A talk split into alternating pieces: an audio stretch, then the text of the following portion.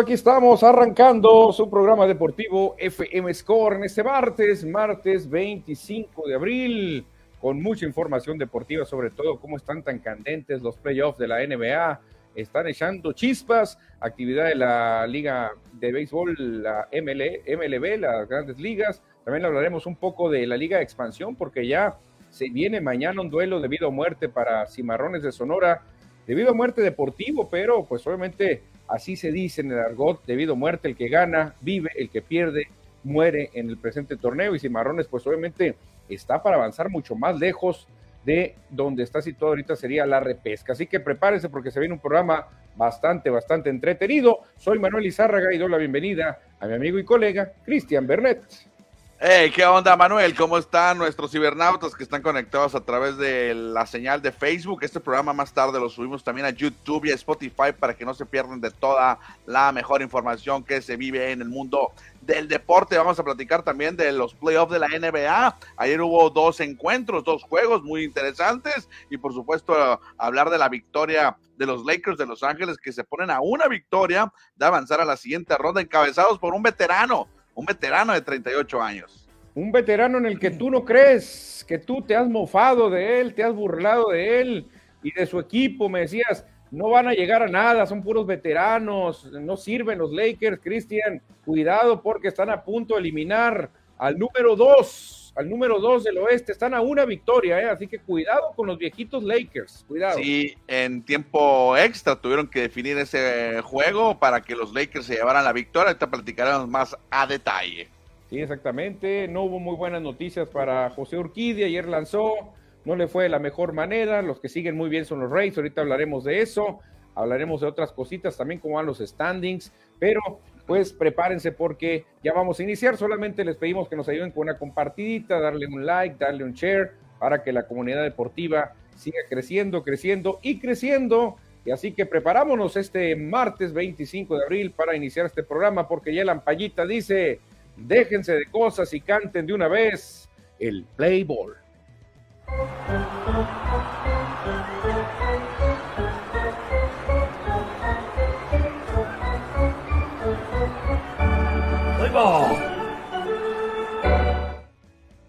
Ya estamos en la lomita con un mexicano que la verdad no ha tenido el mejor inicio.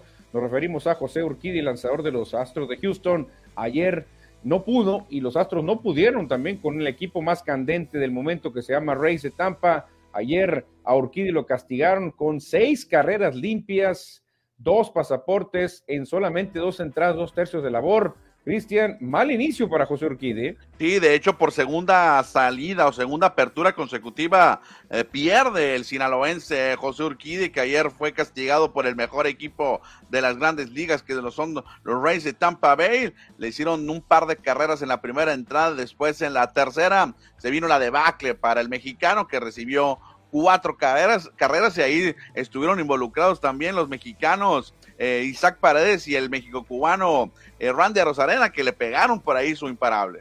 Sí, lamentablemente no le fue bien a José Urquidi, el Mazatleco, pone su marca en un ganado, dos perdidos y una efectividad, Cristian, altísima, es 5.64. Tendrá que empezar poco a poquito, Cristian, a tomar su nivel porque no sé qué tanta paciencia le vaya a tener Dusty Baker. El equipo es muy bueno, el equipo de Astros es favorito para repetir, pero si Urquidi sigue así, tambaleante, me lo pueden mandar al bullpen o quién sabe qué pase. Y fueron demasiadas carreras y fue muy corta la apertura. Es lo que más duele, yo creo, para José Urquidi y para la afición mexicana del béisbol, que solamente aguantó dos entradas y dos tercios. Era, en la tercera entrada lo tuvieron que sacar, tuvo que llegar Dusty Baker para removerlo de la lomita, porque le fue muy mal a José Urquidi y me llama la atención, como bien lo mencionas, la alta efectividad que tiene o inefectividad porque antes del juego era de tres y feria, y después de estas seis carreras en dos entradas, pues le subió mucho. Sí, 5.64 ya no es para presumir. Lamentablemente, pues le tocó también enfrentar al equipo más candente, Cristiané. No es lo mismo enfrentar a los Reyes de Tampa y con todo respeto enfrentar a los Atléticos o a los Reales de Kansas City. Los Reyes, la verdad que son el primer equipo en llegar a 20 victorias. Aparte, ya impusieron nueva marca eh, desde la época del béisbol moderno con 14 triunfos consecutivos iniciando temporada Esto, repetimos, es récord en la era moderna. 14 triunfos seguidos, Cristian, iniciando temporada eh, en su estadio. Esto no había pasado desde 1890 y tantos por ahí. Sí, hay que destacar que son los 14 triunfos consecutivos en casa. O sea, en el estadio con el nombre de Jugos, no pierden. En el estadio feo ese donde juegan los Rays de Tampa Bay, no pierden, pero a ellos no les importa. Ya llegaron a 20 triunfos, llevan 14 al hilo como locales y a ver quién los detiene. Es muy difícil eh, estar seis meses eh, de temporada regular eh, con este nivel. Pero ¿quién va a detener a los Rays de Tampa Bay? ¿Quién? No, es que esta temporada, Cristian, va pintando como algo muy especial para los Rays de Tampa. Primero con este récord que acaban de poner de los 14 triunfos consecutivos iniciando temporada en casa sin perder. Y aparte el récord de, de, más juegos consecutivos con al menos un jonrón iniciando temporada también. Otro récord que, que, impusieron que ya perdieron, ¿no? Ya, ya no lo pudieron continuar, pero aún así lograron otro récord. Ya con eso te das una idea de lo que viene de lo que viene enseñando Tampa. Ya, ya lograron imponer dos marcas que son complicadas y que son fuertes. Este equipo, yo creo que ya no es un espejismo, ¿no? creo que debe ser un contendiente nato. Sí, claro, yo creo que, digo, sería muy prematuro atreverme a afirmar que van a ser los campeones divisionales en el este de la americana, pero con este ritmo y con este corazón, ¿eh? Porque tienen jugadores que no son tan populares, tan famosos y millonarios como otros que juegan en Nueva York, por decir algunos, o en Los Ángeles. Estos, mira, con corazón y ganan los encuentros. Estilo. De hecho, los, Reyes Cristian se parecen mucho a los a los a Moneyball, ¿eh? Realmente no son jugadores tan caros. Si tú comparas a un Randy Rosarena con un Giancarlo Stanton, vas a ver que hay muchos ceros de diferencia en la cuenta bancaria. ¿eh? Ahora aquí podríamos de resumirlo el corazón del México cubano Randy Rosarena refleja los Reyes de Tampa Bay? Yo digo que sí. Yo creo que sí, porque ya su salud, ese de los brazos cruzados, ya todo el mundo lo puso de moda y en el equipo todo el mundo lo ha adaptado, lo, ha adoptado, perdón. Y Isaac Paredes, por ejemplo, poniendo su granito de arena, jugadores que no son los grandes superestrellas, Cristian, no es un Aaron George, no es un Giancarlo Stanton, no es un Anthony Rizzo, pero con hombres y no tanto con nombres, los Reyes de Tampa vuelven, vuelven otra vez a estar dando de qué hablar. Oye, y en el partido de ayer que ganaron, no traemos imagen, pero hay que mencionar y destacar la gran atrapada que hace Wander Franco, el, el shortstop, cuando buscaba la pelota en la línea, prácticamente ya en los jardines, no alcanza con su guante derecho a atraparla y tiene que sacar con la mano pelona y agarrarla. Está impresionante la atrapada que realiza Wander Franco. Isaac Paredes también ha hecho grandes lances ahí en la tercera base. Sea, todo se ha conjuntado para que los Rays se mantengan ahí en el primer lugar, en el mejor equipo. Oye, Cristian, y en la división más difícil, ¿eh? La división más difícil la están comandando, ¿no? En récord, chécate cómo andan. Ah, bueno, sí, sí. Hasta los Medias Rojas, que son sotaneros, tienen marca muy buena, los Orioles ni se diga, los, los Azulejos pues un equipo contendiente y los Yankees pues favoritos también. La división más dura de todo el béisbol la está dominando Reyes. Sí, recuerdo que ayer que comentamos eh, los standings, era la única división que tenía a los cinco equipos con récord ganado. Ahorita lo vamos a revisar otra vez los standings, pero interesante lo que están haciendo los Rays, pero no todos son los Rays de Tampa Bay, Manuel. No, no, hay que también, eh, obviamente, resaltar a los jugadores de la semana. Y aquí tenemos rápidamente, Cristian, de los Rangers de Texas por la Liga Americana. Adolis García se lleva el jugador de la semana. Y por la del viejo circuito, Max Muncy es el jugador seleccionado como el de la semana después de la gran actuación que está teniendo con el Madero, el tercera base de los Dodgers. Así es que Muncy y García, los mejores en las grandes ligas. Estos son los mejores, pero también hay que hablar de los peores, pero equipos, Cristian, porque eh, hay una injusticia eh, de que se está criticando mucho a los Atléticos de Oakland. Todo el mundo dice, no, pobres Atléticos, por eso nadie va, por eso no los quieren, por eso el Coliseo está solo, ya se van a ir a Las Vegas. Traen una, un estimado, Cristian, de terminar esta temporada con 133 derrotas. Sería un récord, no hombre, que nadie quisiera presumir. 133 derrotas a cómo va el ritmo de los Atléticos, pero los Atléticos están muy enojados porque nadie habla de los Reales de Kansas. Y realmente traen la misma marca, Cristian, Reales y, Atléticos, nomás que todo el mundo nos ensañamos con los Atléticos, pero realmente nadie volteamos a ver a los Reales. No, me, llama la atención ese, esa proyección que podrían tener los Atléticos, y en este caso serían también los Reales de Kansas City, porque ahorita vamos a ver al Stein, están idénticamente con el mismo récord. Imagínate en una temporada de 162 juegos, solamente poder ganar 29. ¿Qué porcentaje de victorias es esto? Es casi eh, nulo. No, no, no. Imagínate si esas 29 ganas 20 fuera. O sea, de, imagínate la temporada nomás darle nueve victorias a tu gente. No, hombre. Y sería tristísimo eso, Cristian, si se concretara este récord que están ahí prorrateando, pero no puede, a lo mejor no está tan descabellado. ¿eh? Oye, me llama la atención también en esta imagen, y que son los peores equipos actualmente en las grandes ligas, la última ciudad que tuvieron los Atléticos hoy de Oakland fue Kansas City, curiosamente. A lo mejor y luego corren a los Reales de allá de Kansas y se van a Oakland, que va a estar desocupado el estadio ahí. ¿eh? se van moviendo.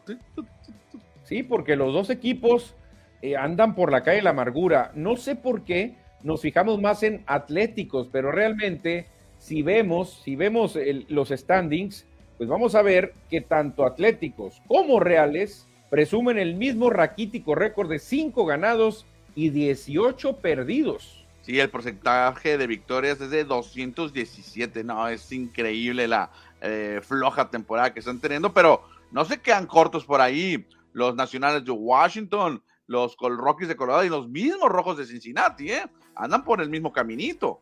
Sí, sí, claro. Obviamente Rojos dice, bueno, tenemos tres victorias más y tres derrotas menos, pero los Rockies sí andan nomás ahí con un juego y medio de diferencia, al igual que los nacionales, un juego y medio bueno, un poquito más porque ellos tienen 14 derrotas nomás los nacionales, pero pues aquí el bullying es para los que están en el fondo, ¿no? Reales de Kansas y Atléticos de Oakland, pero sobre todo la gente, nos hemos ido más por los Atléticos, por lo que están pasando, porque ya no los quieren en Oakland, traen problemas con ahí con, con la alcaldía, ya se van a Las Vegas, entonces queríamos resaltar la injusticia, porque nadie, nadie habla de los Reales de Kansas, ¿eh? Ahora, ya los Reyes de Tampa Bay ya anoche llegaron a 20 triunfos. ¿Quién es el segundo equipo que llegará a esa cifra de, dos, eh, decenas de victorias, Manuel? ¿Van a ser los Piratas, los Bravos o alguien más? Yo creo que los Piratas. Digo, los Bravos, perdón. Bravos de Atlanta. Los Bravos. No das nada de opciones a los Baltimore, o los Orioles de Baltimore no le das opción. Eh, pues tienen 15. Yo creo que está más fácil para Atlanta, ¿eh? Atlanta trae mejor equipo y tiene una división un poquito más débil por Washington, por Miami, Filadelfia, que no van también. En cambio, este, los Orioles se van a tener que medir mucho a Tampa, a Toronto, a Yankees y a Boston, la tiene más complicada, creo yo. Tú, dices que Atlanta, yo digo que Orioles. la próxima semana lo platicamos a ver quién llegó primero a 20. Exactamente, sería muy interesante, Cristian. Y seguimos con cosas interesantes ya para cerrar el tema beisbolero, porque en este momento, ¿quién ¿quiénes ocuparían las posiciones como los mejores, como los mejores en el diamante, en las grandes ligas, contando Liga Americana y Liga Nacional? Y es interesante porque casi no se repite ningún equipo salvo los Bravos de Atlanta, pero realmente está muy bien distribuido, Cristian, los mejores jugadores hasta este momento en cada posición. Digámoslo así, el equipo ideal en esta primer mes de, temporada, o lo que va de abril de la temporada, el equipo ideal de las grandes ligas. Hasta abril 24 cerraron la lista y sorprende, te voy a decir sorprende, en la receptoría un bravo de Atlanta, Chen Murphy. ¿eh?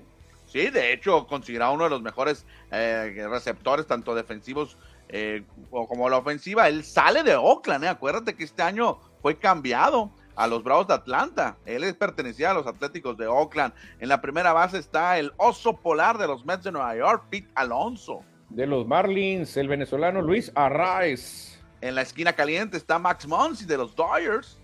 En las paradas cortas de los padres, Sander Bogarts. Jardín izquierdo, el México cubano Randy Arozarena, el corazón de los Rays. Teníamos que tener un Philly de Filadelfia, el barbón Brandon Marsh. Y por el jardín derecho está el venezolano Ronald Acuña Jr., que solamente tiene tres conrones, pero lleva 12 estafas. No, no, tremendo lo que está haciendo Ronald Acuña Jr. Otro venezolano, ¿eh? Otro venezolano más. Eh, vamos a cerrar con bateador designado de los Astros, Jordan Álvarez. Y el pitcher abridor, no lo mencionamos ahorita, que es el número uno, Shohei Otani, el japonés, que tiene una efectividad ahora sí, literalmente no la veo, ¿eh? pero porque está bien chiquito, no, no es cierto. 0.64 la efectividad de Otani en este inicio de temporada y cerramos con otro cubano. Sí, otro cubano en el puesto de taponero, el Salvador, rescatista Harold Chapman. Me sorprende porque los zarandearon bien duro los, atlet los angelinos, pero aún así logró colarse Harold Chapman, que ahora luce el uniforme de los Reales de Kansas. Cristian, ¿sorpresas o merecido? No, yo creo que merecido, ¿no? Todos los peloteros, pues obviamente esperas tener ahí el Mike Trout, a Bryce Harper, a Freddie Freeman, a los de siempre, ¿no? No le han arenado a Paul Goldschmidt, pero ve lo que está haciendo Monsi y Alonso, por ejemplo, en las dos esquinas, pues temporadón. Lo mismo del mismo Ronald Acuña y Brandon Marsh, que cómo le pone pimienta, ¿no? Al béisbol. Sí, le está ayudando mucho a los Phillies de Filadelfia. Este, a mí me sorprendió Sean Murphy, ¿eh? fíjate, no, un catcher de no tan alto perfil como un JT Realmuto como otros receptores, pero ganándoselo a punto de, esfuerzo. Y la pregunta, Cristian, eh, eh Otani trae paso otra vez para dominar entre los mejores lanzadores y dominar entre los mejores bateadores. Si lo logra otra vez, creo que va a ser de nuevo el MVP. ¿eh? Sí, tiene, tiene razón. Podría ser otra vez el MVP en esta temporada. Y también hay que destacar pues que tenemos por lo menos ahí a un mexicano, ¿no? Randy Rosarena, que sí, sí está entre los mejores jugadores actualmente en grandes ligas. Sí, de hecho hay un debate, fíjate, ahora por el inicio de Chohei Otani en redes sociales, de que se tendría que considerar a Chohei Otani como el mejor atleta de todos los tiempos, de todos los deportes. Pero digo yo, espera, va mm. empezando, va empezando, pero dicen que lo que está haciendo él solo lo había logrado medio igualar Babe Ruth en la historia de las grandes ligas, que es una historia de más de 120 años. ¿Tú qué opinarías si Otani se va con 500 jonrones y 300 victorias? Imagínate, no, ¿Qué, lugar, le darías? ¿Qué lugar le darías a Otani? ¿En el, ¿En el béisbol? En el béisbol, si se va con 500 jonrones y 300 victorias. Sí, tendría que superar al Bambino, por supuesto, yo creo que sí. No, claro, el Bambino no llegó ni a cuántas victorias te gusta, nada. No sé, no, no, no. sí, ¿no? Jonrones sí, pero esta doble vía, esta doble vía, pero también es que el béisbol es diferente, no, no, no, no sé si mucha gente va a decir, no, no, no, Michael Jordan era más grande como atleta, más completo. A ver, a ver, a ver. Por eso te pregunté, ¿en el béisbol o en general? No, en general, se tendría que considerar en ah. general, dicen, si logra, si logra al final, claro, falta mucho y que no se lesione, pero dicen que lo que está haciendo Tani Cristian, pues no lo ha hecho nadie en, en la historia. Sí, es que mira, el, ya ahorita que tocas el tema del básquetbol y del Michael Jordan, que era un gran anotador, el líder de todo, bueno, el líder de, de, campeón anotador, campeón anotador de muchos, ah, muchos ah, años, ¿no? muchos años, no, de toda, no, de toda, la historia. Pero él también defendía muy bien, Michael Jordan, era un gran defensor. En, robos, en asistencia, o sea, era completo. Michael Jordan no solamente metía puntos, también defendía. Ahora, ¿qué le faltará a Otani? ¿Jugar jardín? ¿No ser designado? Bueno, ahí sería algo extraordinario. Decir, porque va a decir un Mookie Betts, oye, pues, yo juego, yo juego mejor el jardín que Otani, yo puedo jugar el cuadro y soy jonronero, nomás que no lanza Mookie Betts, pero van a decir muchos, Otani muy bien, tira muy bien y batea, pero no fildea, no sabemos qué tan bueno es para fildear. Exacto. Eso va, a estar, va a estar bueno el debate ¿eh? en saber si es mejor o no es mejor pero si, si lo, pones así, simple vista, contra Baby Ruth, o sea, el mismo deporte, sí, sí lo podrá superar. No, claro, es más rápido Cristiano Tani, creo que tiene más herramientas que, que Babe Ruth y creo que está dominando más de lo que, bueno, no nos tocó ver a Babe Ruth lanzar, eran, otras épocas, creo que se está enfrentando ahora a un béisbol más difícil, Otani. Exactamente, sí, muy complicado. Estaba checando, estaba buscando aquí las victorias que tuvo Baby Ruth, ya las encontré. No, tuvo o 94 victorias en su carrera. 94 victorias, bueno, bueno, cerca de las 100, tampoco es tan malo, ¿eh? No, no, no, no, nada mal, nada mal. Tampoco está claro, era otro béisbol, que era muy difícil.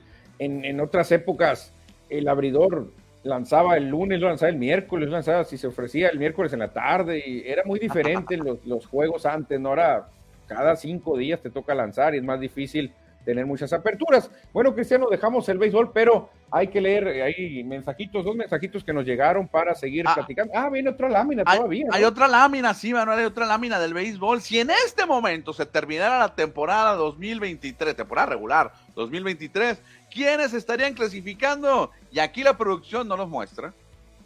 No, pues Cristian, pero aquí, por ejemplo, no, no estarían muchos equipos de los que tenemos A pensados. ver, a ver, ¿eh? a ver. No te pongas triste porque no están tus Phillies. Yo no me pongo triste que no estén los Dodgers, pero tus Phillies no aparecen tampoco, ¿eh? No están los Dodgers, no están los Phillies, ey, no están los Cardenales. ey.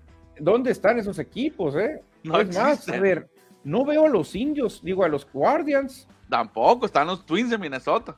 A ver, ¿y los Astros de Houston, los campeones? Tampoco. No, están no, los Rangers. Está muy raro esto, ¿eh? Está muy raro. ¿Cómo te caería una, una serie mundial? Rangers contra Piratas, que será ahí está, la más vendedora del mundo. ¿Cómo te caería? Imagínate, ¿no? O una, bueno, una Diamondbacks contra Rise de Tampa Bay. O, o D-backs contra Mellizos, ¿cómo te caería? ¿Cómo te caería? No, te dije Rise contra Diamondbacks porque recuerda que ellos fueron equipos de, de expansión al mismo tiempo. Eh, es cierto, y se podrían enfrentar. Exacto. andan muy, andan muy bien ahorita. Pero, Cristiano, siendo sinceros Nah, o viendo futuro, mucho. algunos se van a caer, ¿eh? Algunos se van a caer. Mira, te la voy a poner en la americana y de una vez vamos empezando. Los mellizos se van a caer. No creo que aguanten. Los Rangers se les va a lesionar Jacob de Grom, como siempre lo hace, y se van a caer. Así que ahí va a haber cambios. Houston se va a meter de cualquier manera. Como le busques, Astro de Houston va a estar ahí en los primeros lugares. En la nacional, Pirata se va a caer. Esto, eso es in- todo el mundo lo sabe. Pirata se va a caer. Divax, lamentablemente me cae bien el equipo, pero no va a aguantar el ritmo ni de Dodgers ni de Padres. Divax va a estar peleando por ahí un comodín eh, eh, y yo creo que no, no, no le alcanzaría. Cachorros va a pelear un comodín. Este, Atlanta, pues ahí, ahí va a estar. Y creo que ahí se va a meter Mets de Nueva York, ahí junto a Atlanta y Dodgers de Los Ángeles también estarían metiéndose. Bueno, ya para cerrar este, este tema de que si hoy terminara la temporada, ¿cómo estarán los playoffs? Destacando que en la Liga Americana estarían avanzando como comodines los Yankees y los Azulejos, ¿eh? Yankees y Azulejos.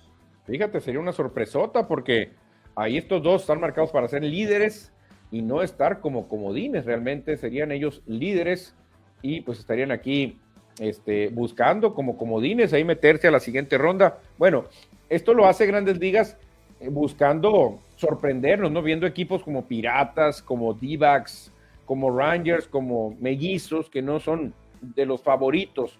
Por eso lo estamos platicando porque realmente eh, la temporada es muy larga y muchos de estos equipos no van a aguantar. Bueno, pues ahí está entonces, Manuel, esta información que nos compartes, pero hay información, más que todo, mensajes del auditorio que aquí arrancamos con el primero. Exactamente, José Luis Munguía, fíjate, buenas tardes, llegando a la Casa de los Deportes, Score MX.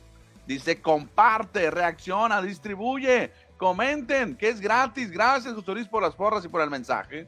Exactamente, ¿quién más se reporta? Francisco Antonio Rodríguez Rubio. Hola gente, saludos. Otani es de otro mundo. Oldman va a ser el novato del año y nos olvidamos de Bellinger. Ah, Bellinger también. No, Bellinger que se fue a los cachorros, por eso ya se quiere olvidar, Francisco Antonio, de Cody Bellinger, que fuera estrella de los Dodgers, fue MVP de los Dodgers. Edward Solar nos dice, hola, buenas tardes, listos para la mejor información deportiva, saludos, gracias Edward por tu comentario. Y desde Ciudad Obregón, el pollo gasos, que hace, hace no sé qué día fue Día de los Jorges, y aunque nadie conoce muy bien el nombre del pollo gasos, se llama Jorge, le mandamos un saludote hasta Obregón. Hablando de las de que las finales inéditas en MLB, la gran diferencia de los fans de NFL es que el Super Bowl lo vemos todo mundo, juegue quien juegue. Se tenía que decir, aunque el béisbol es el rey de los deportes. Es cierto, fíjate, Cristian, tiene cierta magia el supertazón, aunque lo jueguen las Panteras de Carolina y los Jets de Nueva York, lo vamos a ver, ¿sí o no? Sí, eh, eh, es que es un solo juego y recuerda, recordamos que pues tanto las finales de la NBA como la Serie Mundial, pues es al mejor de siete juegos, el que gane cuatro se corona campeón y el Super Bowl y la Copa del Mundo, la final de, de la FIFA, pues es a un solo juego. Y aparte, Cristian, es a un solo juego donde hay un espectáculo maravilloso de medio tiempo, donde le invierten una no, no, fortuna. No siempre, eh. bueno, no siempre, pero en las grandes ligas yo no veo que cante Paul McCartney antes de la primera bola. Yo no he visto a Paul McCartney o Michael Jackson cantar en, un juego de la NBA. No lo he visto. ¿eh? No, eso sí no. Eso sí no. Oye, te digo. Eso, por eso es más fuerte.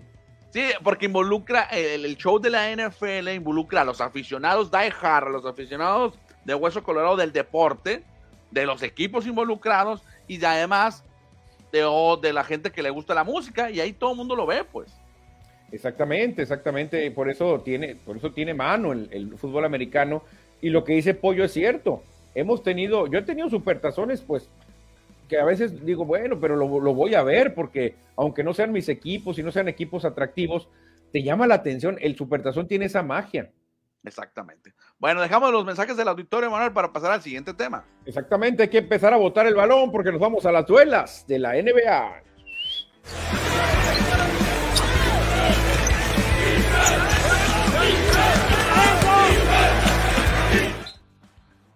Y ya estamos en las duelas de la NBA porque hay que hablar de lo que pasó ayer. Una jornada llena de emociones y de sorpresas. ¿Quién iba a pensar que el 1 iba a estar contra la pared enfrentando al 8? Nadie en el mundo hubiera pensado que el calor de Miami iba a tener ya contra la pared a los Bucks de Milwaukee, Cristian. Fíjate que yo soy de esos escépticos, ¿no? Que, pensé que los Bucks de Milwaukee, eh, sin Giannis Antetokounmpo, iban a poder contra el Miami Heat. Hay que recordar que el Miami Heat viene de, del play-in, viene de eliminarse, viene de una clasificación previa para meterse entre los mejores 7 eh, y 8 de esta competencia. Y el Miami Heat está a una victoria de eliminar al favorito o al número uno de la conferencia del Este, que son los Bucks. Repito, nunca pensé que la ausencia de Yanis fuera tan grande para un equipo como es Milwaukee. Yo también, fíjate, pero ayer dije yo, ándenle, ahora sí, señores, agárrense, ahí está Yanis, ahí está Yanis. Y Jimmy Butler, Cristian, en dos o tres jugadas lo llevó al baile, le hizo unas coladas y Yanis intentando bloquearlo y no podía con Jimmy Butler en un duelo frente a frente, ellos dos en la canasta y Butler se lo comió 56 puntos de Butler, se mete a la historia del Miami Heat y ya está a nada el Miami dar una campanada, ¿eh? Sí, ahí como dices tú, se mete la historia, pero no solamente por el juego de ayer para Jimmy Butler, Manuel, es la mejor actuación de su carrera, es un jugador ya veterano en la NBA, jugó muchos años con los Bulls de Chicago, pero esos 56 puntos, puntos es lo máximo que ha hecho en toda su carrera. Y en toda la carrera de LeBron, en la historia del Heat, y en toda la carrera de Dwayne Wade, en la historia del Heat. Así que nuevo récord de la franquicia en un juego de playoff, 56 puntos. LeBron se quedó pues lejos ya, a 7, lo hizo el 2014 y antes el famoso Flash, este, Dwayne Wade, 46 puntos. Monstruoso lo que hizo y contra quién lo hizo, eh, contra los Bucks de Milwaukee. Ahora el juego número 5 va a ser el miércoles, mañana miércoles a las 9 menos 3, 6.30 de la tarde allá desde Miami, Florida. bueno, no sé si va a ser en Florida. No, va Milwaukee, ¿no? Ya va, Milwaukee. Sí, ya va en Milwaukee. Eh, va a ser allá el juego buscando eliminar a los Bucks. O sea, mañana miércoles. Dime. Si Milwaukee gana mañana, se pone 3 a 2, muy presionado. Eh, va a estar complicado para Miami, ¿eh? porque lo ideal sería que eliminaran mañana para no dejar que Milwaukee, que ya tiene regreso a Yanis, aunque trae algunas dolencias, yo diría que si gana Milwaukee mañana de una manera contundente, creo que puede regresar el, equipo de Bucks, ¿eh? Bueno, habrá que esperar, habrá que esperar porque es el número uno de la conferencia del oeste. Rara vez, no recuerdo ahorita el dato, no lo traigo, pero hay que investigarle. ¿Cuántas veces han eliminado el 8 al 1? No sé si lo tienes por ahí el dato, si lo escuchaste, Manuel, si no hay que investigarlo. El último que, recuerdo yo fue el de los Nuggets de Denver que eliminó a los, Sonics de Seattle. ándale, cuando Dikembe Mutomo, ¿te acuerdas? Que celebrando la, Dikembe cuando se queda así, mira. Ah, con la pelota. Sí, cuando le hace un bloqueo a Sean Kemp y que detiene a Gary Payton y a Detlef Schrempf y a Nick McMillan y a todo aquel equipazo de los Sonics que quedó eliminado como uno contra el ocho. A ver, yo todavía confío, ¿eh? Tiene la oportunidad Milwaukee porque van a su casa, se van a poner 3 a 2 en la serie y creo que ahí la presión va a ser muy dura. Oye, y los Lakers de los 90 con Nick Van Exel también anduvo por ahí, ¿no? No me acuerdo si estuvo cerca de eliminar a alguien o eliminó a alguien, ¿te acuerdas? Yo lo estaba viendo ese juego. Estuvieron a nada, a minutos. A los soles de Phoenix, ¿verdad? A los soles de Phoenix de Charles Barkley. Sí, sí, sí, sí, sí. Los soles venían con el mejor récord de toda la liga. Y aquel equipo de Elden Campbell, de Nick Van Elsen, creo que andaba Eddie Jones, lograron poner así a nada de eliminar a los soles de Phoenix. ¿eh? A nada los tuvieron, pero Phoenix se, se levantó milagrosamente. Que antes estas series también eran a cinco juegos, ahora son a siete. Sí, en aquel tiempo iban 2 a 2 y los Lakers lo tenían, tenían ventaja en el último juego, el quinto de la serie, pero ahí Phoenix sacó la casta, ¿eh? Sacó la casta. Oye, la victoria ayer de Miami también se mete en la historia para su entrenador. Sí, exactamente, porque fíjate, Eric Spoelstra ya va a presumir el sexto lugar de todos los tiempos en victorias en playoffs, o sea, la verdad que calladito, Cristian, porque tampoco tiene la fama de un Phil Jackson, de otros entrenadores, pero calladito está en el sexto lugar. Pues nada más y nada menos está empatado con 99 triunfos, con un eh, Salón de la Fama, con un histórico de este deporte como es Red Auerbach, 99 victorias, que antes era diferente, ¿no? En la época de Red Auerbach de los Celtics, pues había menos equipos, había menos rondas de playoff. Pero fíjate, están ahí al lado de este grande. Sí, es, es lo mismo que pasa en el béisbol. En el béisbol antes nomás había las dos divisiones y órale, playoff eran muy poquitos. Ahora con tantos juegos de playoff, pues los récords se están rompiendo. Igual en la NBA, eh, obviamente el señor Red Auerbach tiene mucho más trayectoria y, y más méritos que Expuestra, pero pues él no tiene la culpa. Va a decir, yo sigo ganando, ya voy a llegar a 100 y voy a empatar a Larry Brown nada más. Oye, pero difícil, ¿no? Difícil de al alcanzar a los caballones que vemos acá a la mano izquierda, el número uno y el número dos, está lejos de, de, de, de llegar con ellos. No, no, pues eh, todo el mundo va a decir, a ver, a mí pónganme a Michael Jordan, a Kobe Bryant y a Shaquille O'Neal y yo te gano también 200 triunfos. Y al Magic se te olvidó decir. Y al Magic, ah, bueno, bueno, no, al Magic no, le Pat tocó Riley. a Riley. El sí, Magic, o sea, Pat Riley tuvo al Magic y después tuvo ahí a, a, en el Miami Heat un buen equipo. Popovich pues tuvo su generación también de, de Duncan y Nobili, pero realmente Jackson pues tuvo esa suerte de, de, entre, de, entrenar a los mejores de la historia, o sea, entrenar nada más a Kobe, a Shaquille y a Jordan.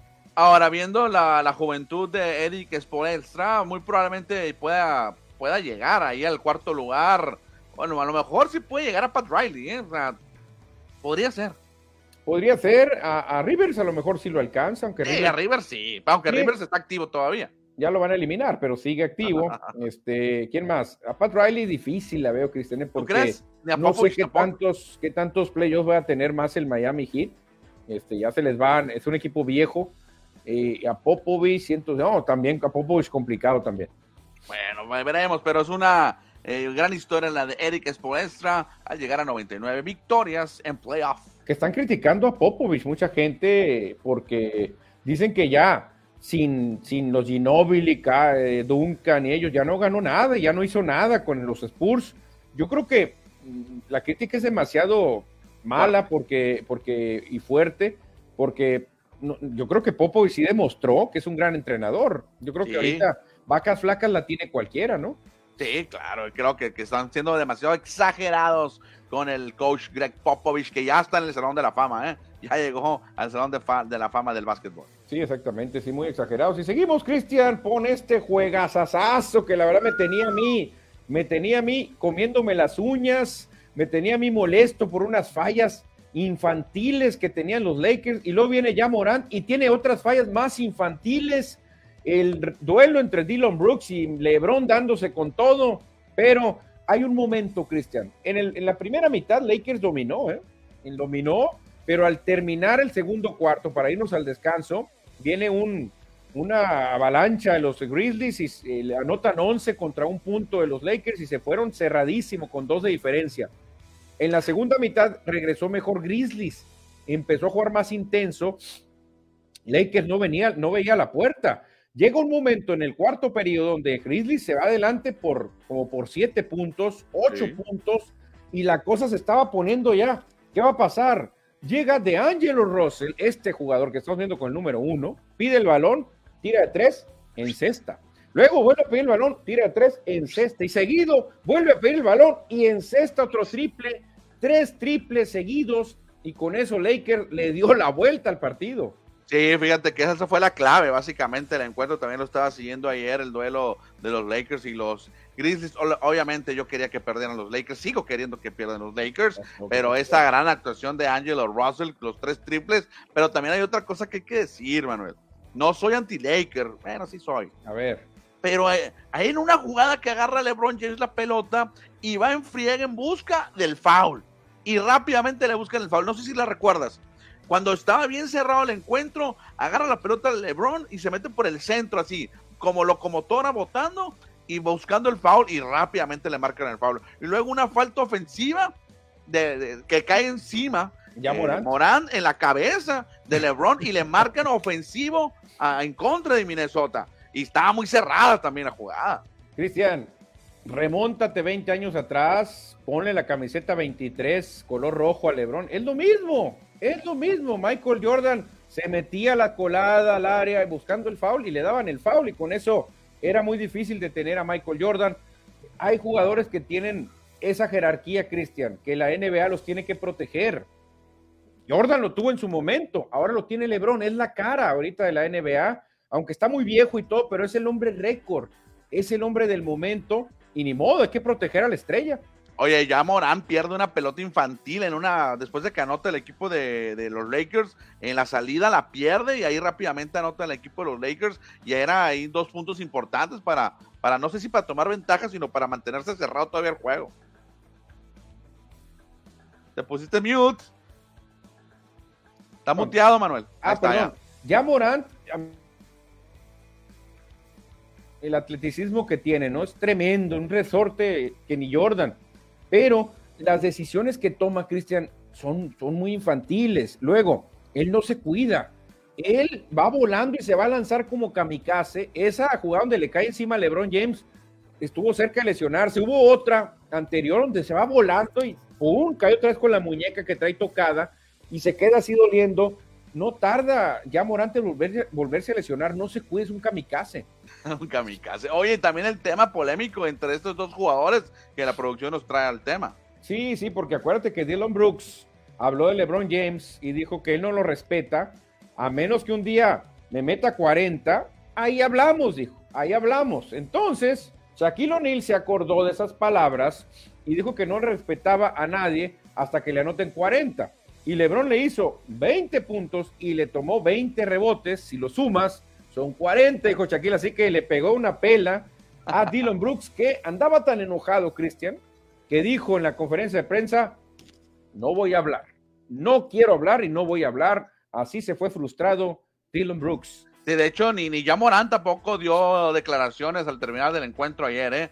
Estaban enojadísimos los Grizzlies, los jugadores de los Grizzlies de Memphis y estos dos jugadores que han sido importantes para el equipo no hablaron con la prensa, ya se llevarán, por supuesto, su multita, no sé si de la NBA o del equipo, por no querer hablar con la prensa, pero impresionante lo que hace Shaquille, ¿no? El que él es eh, analista, analista junto con Charles Barkley, Kenny Smith y, él, ellos tres con un conductor en los juegos de TNT, y ahí cómo le gusta decir eh, chistes, ¿no? A LeBron James, a este Shaquille O'Neal. Ese es uno de sus, es uno de sus comentarios chuscos, pues.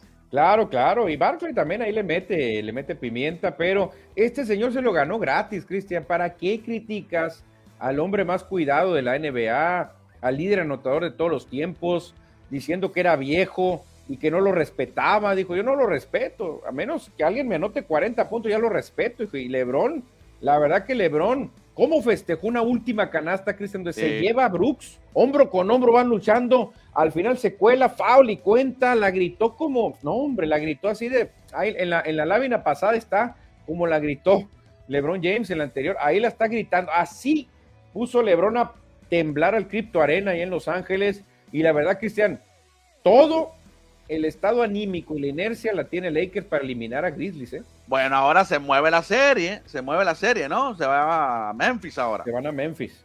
Se van a Memphis para el juego número 5, que va a ser mañana miércoles también, 7.30 menos 3, 7 menos 3 a las 4 y media de la tarde.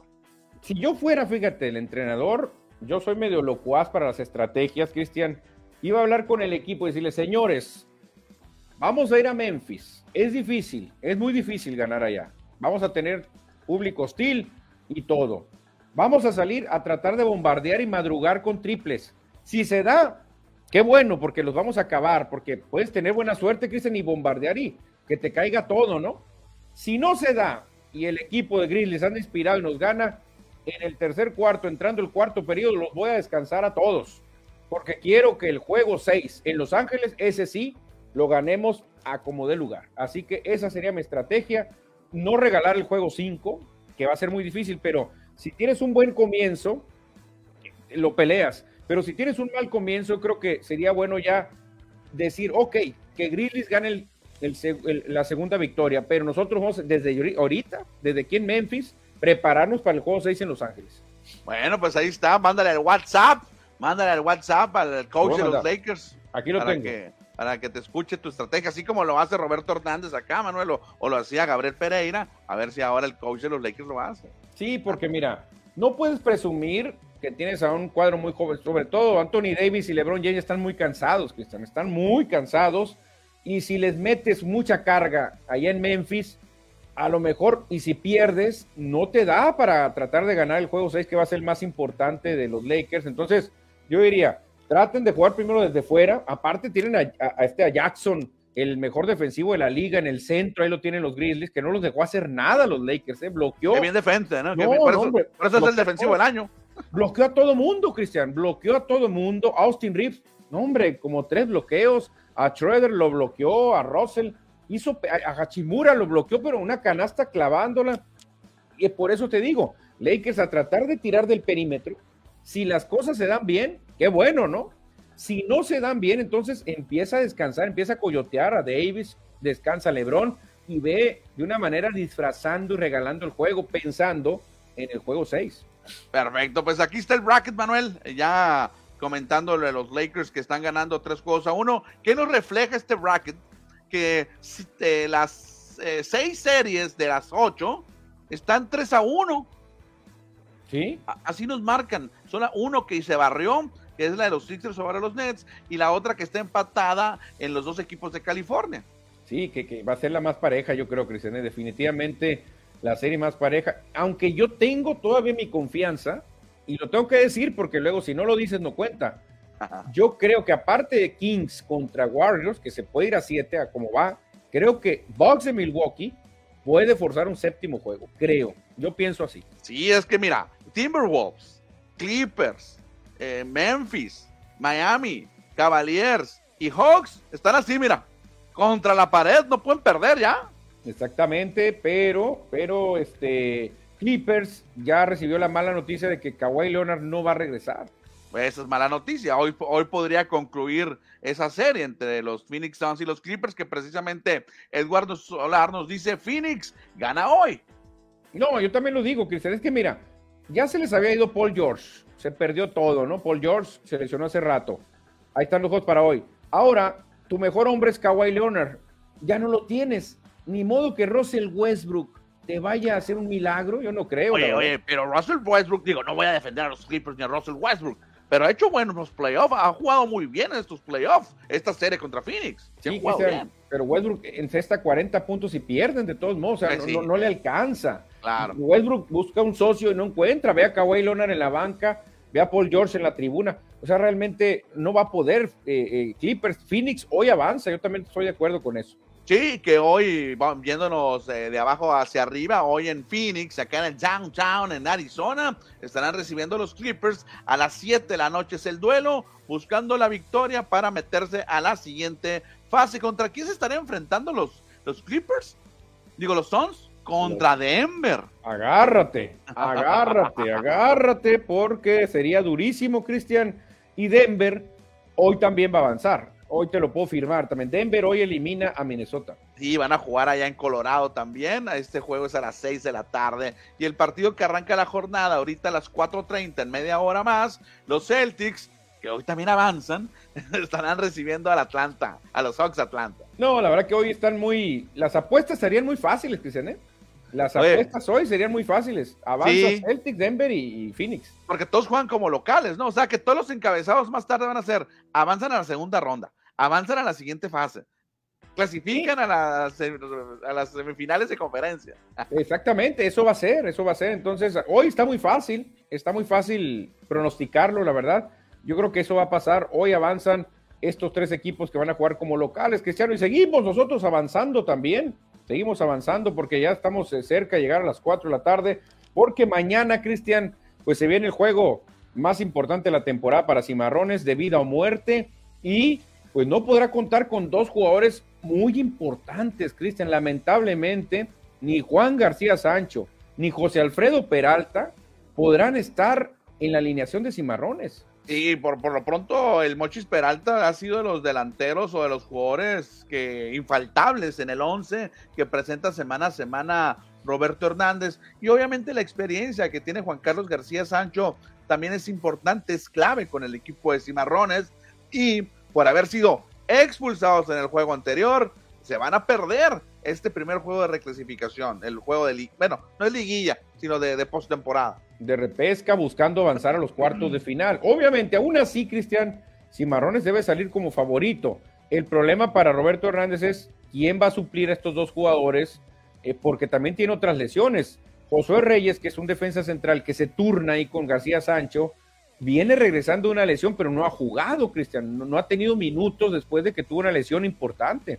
Sí, por ejemplo, ahí creo que, que Manríquez es el que va a sustituir en la defensa central, es el que va a estar jugando en la saga, y enfrente, pues a lo mejor va a ser ahí una, unas combinaciones, el mismo Quechu López, eh, metiendo al mismo jovencito Sebastián eh, Sebastián Rodríguez, a lo mejor pueda iniciar desde el principio, dos jugadores muy similares, quién sabe. Y aunque ya va a tener disponible a Gurrola también, ¿eh? José Gurrola también va a estar listo, ¿eh? Sí, Gurrola, fíjate que ayer me di la vuelta por el aéreo en Acosari y me tocó ver a Gurrola en friega ahí entrenando. Sí, podría ser Gurrola.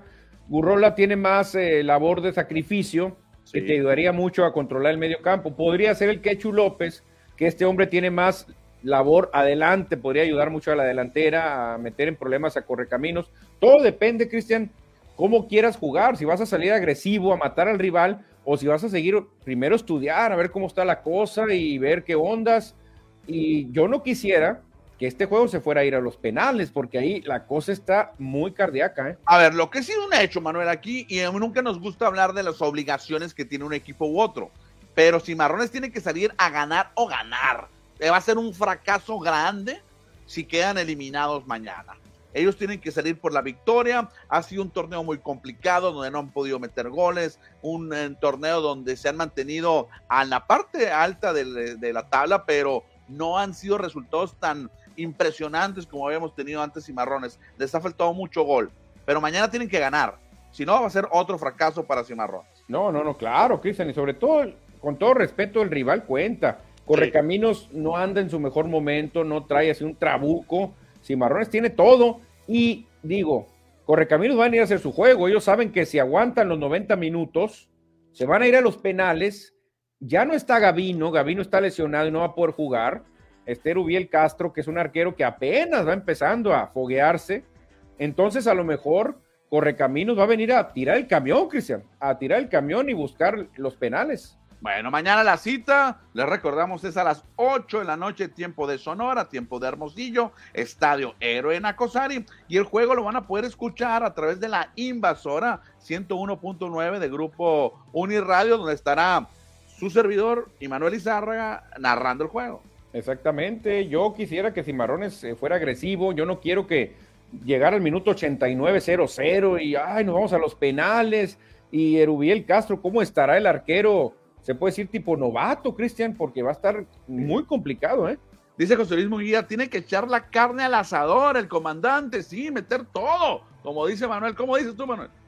Fuera el chile verde, fuera el tomate, hay que echar toda la carne al asador. Ya vámonos, porque la parrilla está lista para echar toda la carne. Si no, Cristian, vendrá la famosa frase, se murió de nada. Tienes que tú arriesgar porque tú eres el obligado, estás en casa contra un equipo muy probablemente que se va a venir a encerrar. Eso va a ser por el camino.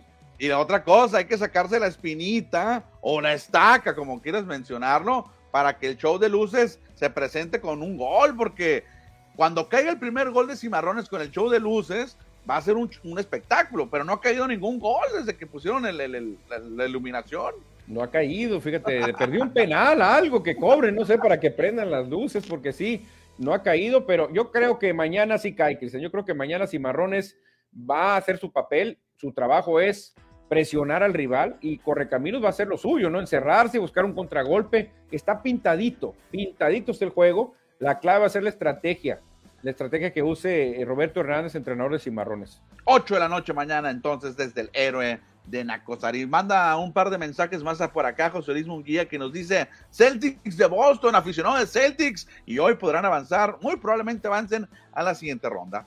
Fíjate, si Celtics de Boston avanza y el Heat elimina a Milwaukee, nadie va a parar a los Celtics, ¿eh? Nadie. Es más, no los para nadie ni en la final. Creo que ni Denver los podría parar, ¿eh? Ay, o sea que es Boston podría ser el campeón. Si no está Milwaukee, Boston para mí sería el gallo, ¿eh? Perfecto. El último mensaje nos dice por acá José Luis Munguía. Tiene que. Ah, no, ese ya lo elegimos. Dice: Juego legal, cantó la gorda. Vámonos, ya hace hambre, tiene hambre Luis Munguía, yo también, vámonos. En efecto, 4 con 1 de la tarde, ya terminamos esta emisión, pero mañana miércoles con la previa Cimarrones y con muchas cosas más estaremos por acá. Así que, Cristian, vamos a despedirnos y mañana le seguimos. Adiós. Hasta mañana. Adiós.